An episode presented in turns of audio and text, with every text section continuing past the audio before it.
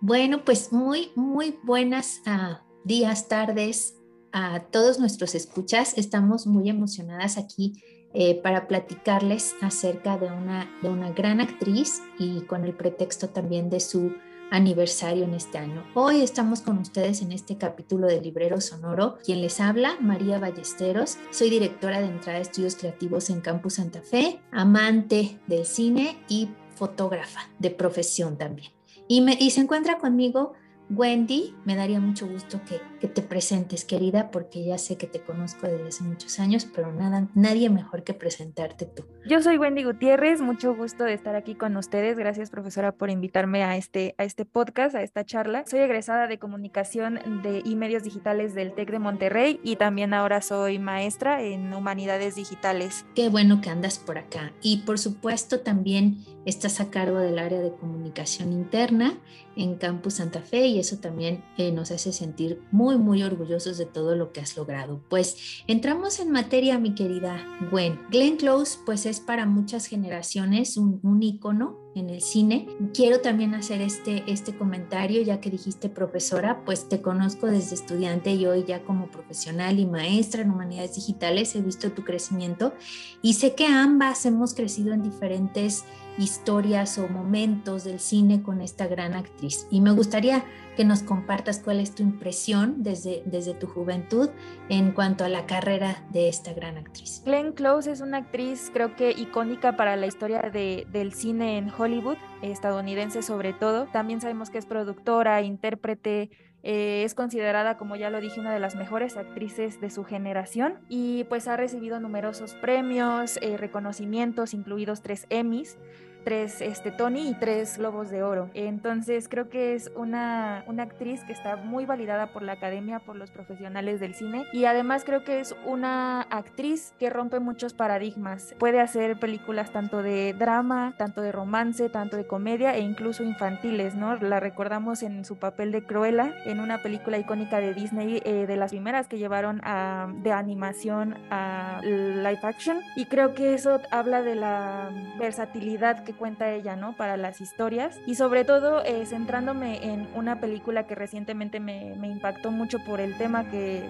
que, trata. Estoy hablando de la película Amantes de 5 a 7. Creo que tiene un papel muy importante en la película, a pesar de que sale un poquito. Creo que tiene que ver ahí mucho la narrativa y ciertos como aspectos generacionales dentro de, de la historia. Correcto, bueno, y creo que ese fue también un, un tema de conversación entre tú y yo y por eso nos animamos a platicarles a todos nuestros escuchas de, ello.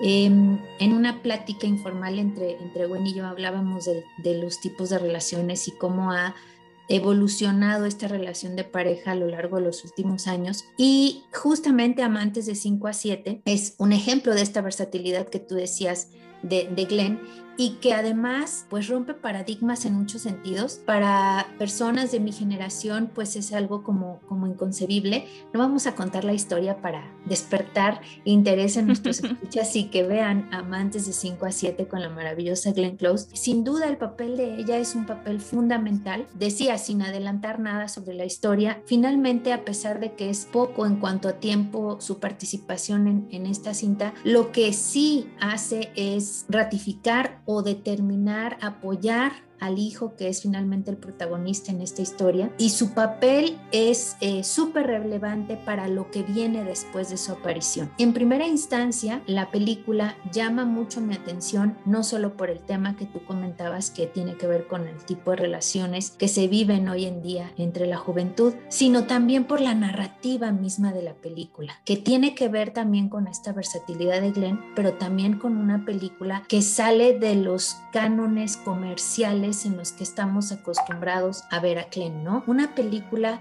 que desde mi punto de vista me impactó no solo por lo generacional, sino por la narrativa hermosa, tanto en cuestión de, planos de cámara, incluso de la fotografía de la misma película, como de la narrativa que se da a través de los textos de las bancas. ¿Tú qué piensas, güey? Yo creo que es una película que desde el título, desde el nombre de esta, te da un poco, te, te pone incómodo, ¿no?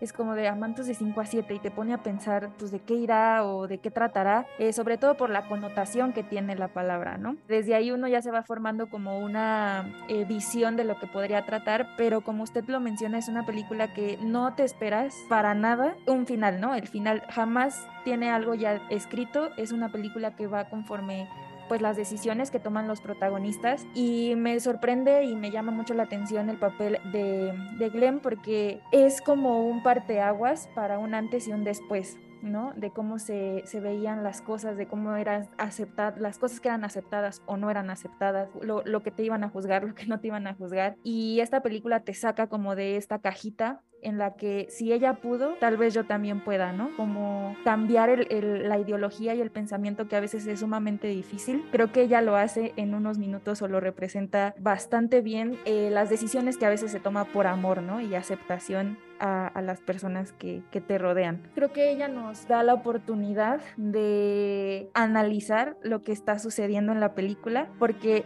uno cuando la está observando se siente incómodo, porque no es un tema del que la sociedad esté lista para hablar, ¿no? Dirían por ahí los memes de no estamos listos aún para hablar de este tema. Creo que esta película es la representación visual de esa frase. Entonces, vale mucho la pena esta película, además de las grandes actuaciones que tiene, la dirección, como usted ya mencionaba, eh, los planos, la narrativa, la fotografía, porque te saca de esa cajita, de esta cajita de pensamiento que a veces nosotros decimos, es que las cosas tienen que ser así y así son. Y esta película te muestra la oportunidad de decir, no, o sea, ¿por qué no puede ser de esta forma y funcionar? O ¿por qué tenemos que ser infelices por seguir este tipo de, de normas que a lo mejor ni siquiera sabemos quién las pusieron en primera instancia, ¿no? Entonces es una película que da para mucho de qué hablar, pero centrándonos en Glenn, una gran actuación, un gran giro, le da un gran giro a la película. Creo que es eso, en resumen, es importante para el giro de la película.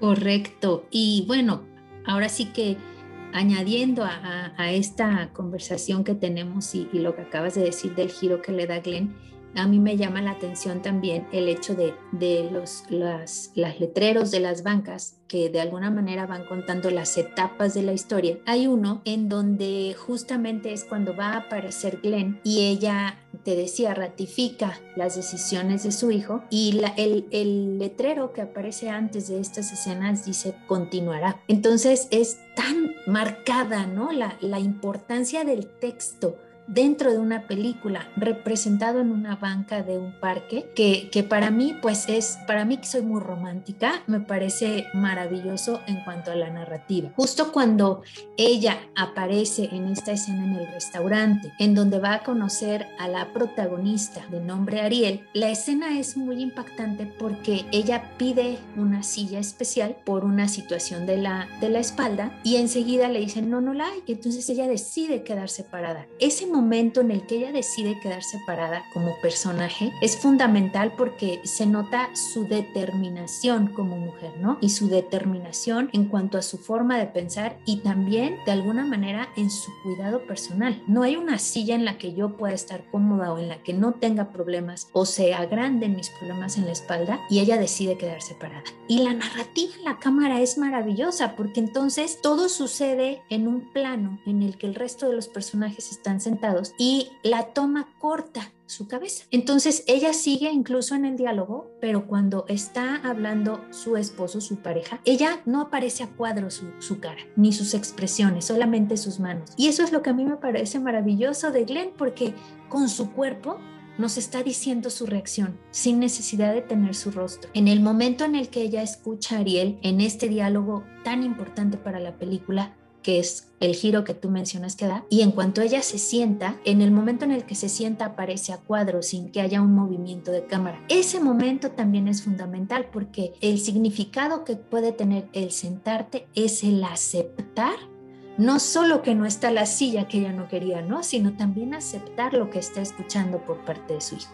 ¿Qué piensas de esa, de esa escena? Creo que es la forma en que el director juega con las connotaciones que da, ¿no? Como usted lo menciona es esta determinación. Glenn tiene un pasado un poco triste como actriz, ya como persona fuera de, del papel, ella siempre ha estado a favor, eh, e, es muy vanguardista en el tema de las mujeres, es feminista y siempre está como en esta lucha por los derechos y por la igualdad de la mujer. Eh, y menciona mucho a su mamá en, muchos discursos. Hubo uno en específico en, en, los Globos de Oro en la que dijo que su mamá siempre estaba apoyándola, pero también siempre la veía sufriendo, ¿no? Entonces creo que este tipo de narrativa le ofrece tanto como personal y como su carrera de actriz mostrar las diferentes etapas que puede tener o las diferentes personalidades que puede tener una mamá dependiendo de su contexto, ¿no? Del contexto que tenga.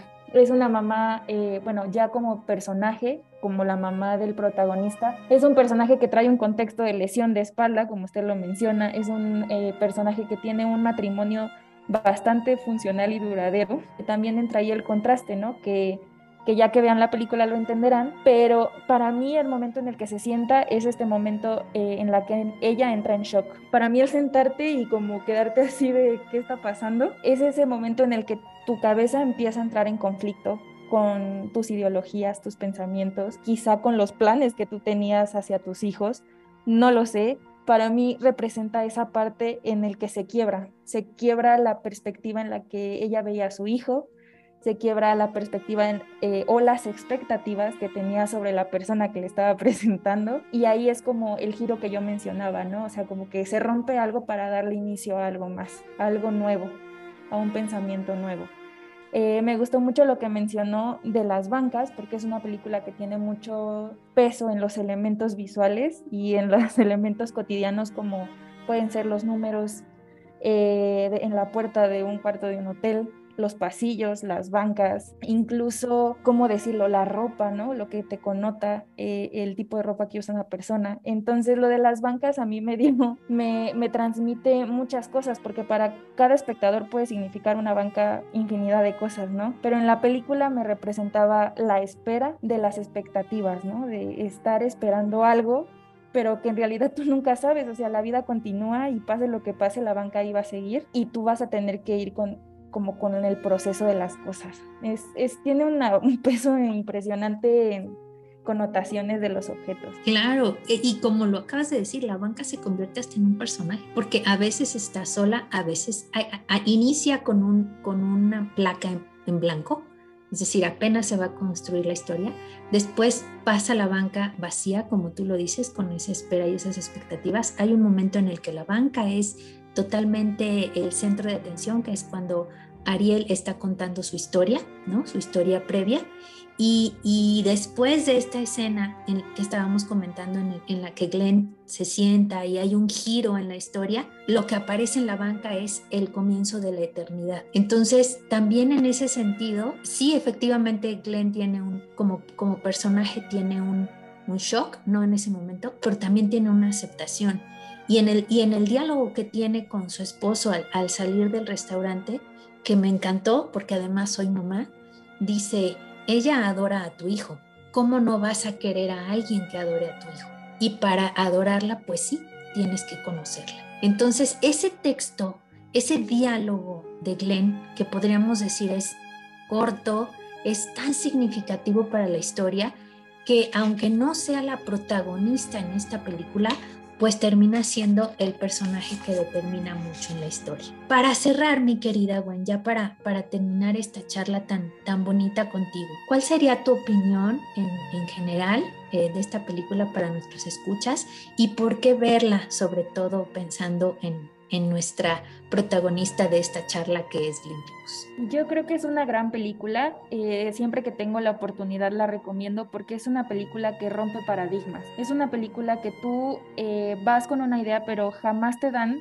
lo que tú esperas obtener de la película. La comparo mucho con estas narrativas como lo es La La Land. Comparo mucho esta película con La La Land porque tiene un peso tanto de romance como de drama, pero también de comedia. Y vale mucho, mucho la pena verla por esta, esta mezcla que, logra hacer el director. Y ya centrándome en, en Glenn, creo que es una gran actriz. Creo que logra su cometido como la representación por así decirlo, de una monarca en la familia, porque se puede ver que ella es la dominante en la pareja y es importante verse reflejado en ella, porque es un tema, como ya decía, que rompe paradigmas. Muchas personas estarán en desacuerdo cuando la vean.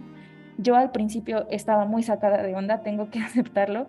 Fue eh, un proceso para asimilar la película y después terminé amándola porque me sacó de mi cajita de pensamiento a la que yo estaba acostumbrada de pensar cómo debían de ser las cosas. Entonces, creo que esta película vale la pena para cuestionarse y creo que los seres humanos crecemos por cuestionarnos las cosas y agrandar nuestro pensamiento y nuestra ideología, abrirla como a otro tipo de pensamientos y cuestionarte, ¿por qué no podría ser también de esta forma? Creo que podría funcionar o por qué no. Y creo que ese tipo de películas hacen crecer, hace crecer a las personas en cuestiones de apertura, de tolerancia, de aceptación y sobre todo de abrazar las diferentes pues tipos de relaciones, ¿no? Personajes, formas de pensar. Creo que nos ayuda mucho como a, a saber que no todo es como cuadrado, ¿no? Que no todo es como nosotros lo pensamos. Y es algo que me gusta mucho de la película.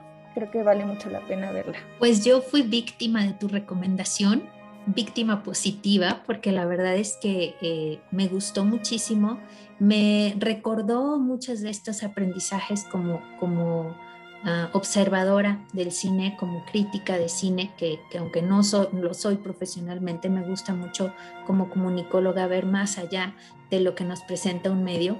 Y pues para cerrar esta bonita plática con esta recomendación de la película Amantes de 5 a 7 con, con la maravillosa Glenn Close, me gustaría comentar tres frases de la película que son maravillosas. Una que es pieza clave de toda la historia que dice, sostendré tu corazón con más ternura que el mío. De todos estos aprendizajes que tú dices que nos deja esta película, pues ese es uno muy grande. Cuando amamos a alguien, sea un hijo, un, amigo, una familia, cualquier, cualquier persona que nosotros amemos, pues hay que sostener su corazón con ternura. Y por último, la película termina con, con voz en off del personaje principal diciendo, algo que no dura por siempre no significa que el valor haya disminuido. Y lo mismo aplica para este podcast. No dura por siempre, pero no significa que su valor disminuya. Muchas gracias a todos los que nos escucharon en este capítulo del Libreo Sonoro. Y bueno, te deseo mucho éxito en los, en, los en los próximos proyectos y muchas gracias por tu recomendación. Muchas gracias por invitarme, profesora. Muchas gracias a todos por escucharnos y gracias por compartir las últimas frases, algo que, que también se me olvidó mencionar y ya para cerrar nada más. Es para mí la frase que resume esta película es aprender a amar desde la libertad. Excelente, mi querida. Aprender a amar desde la libertad, amemos también desde la libertad y sin el prejuicio, ¿cierto?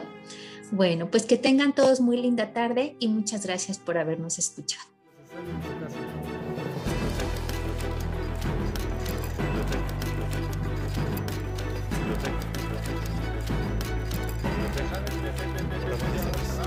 Este, ya vamos a cerrar. En 10 minutos empieza el cerro.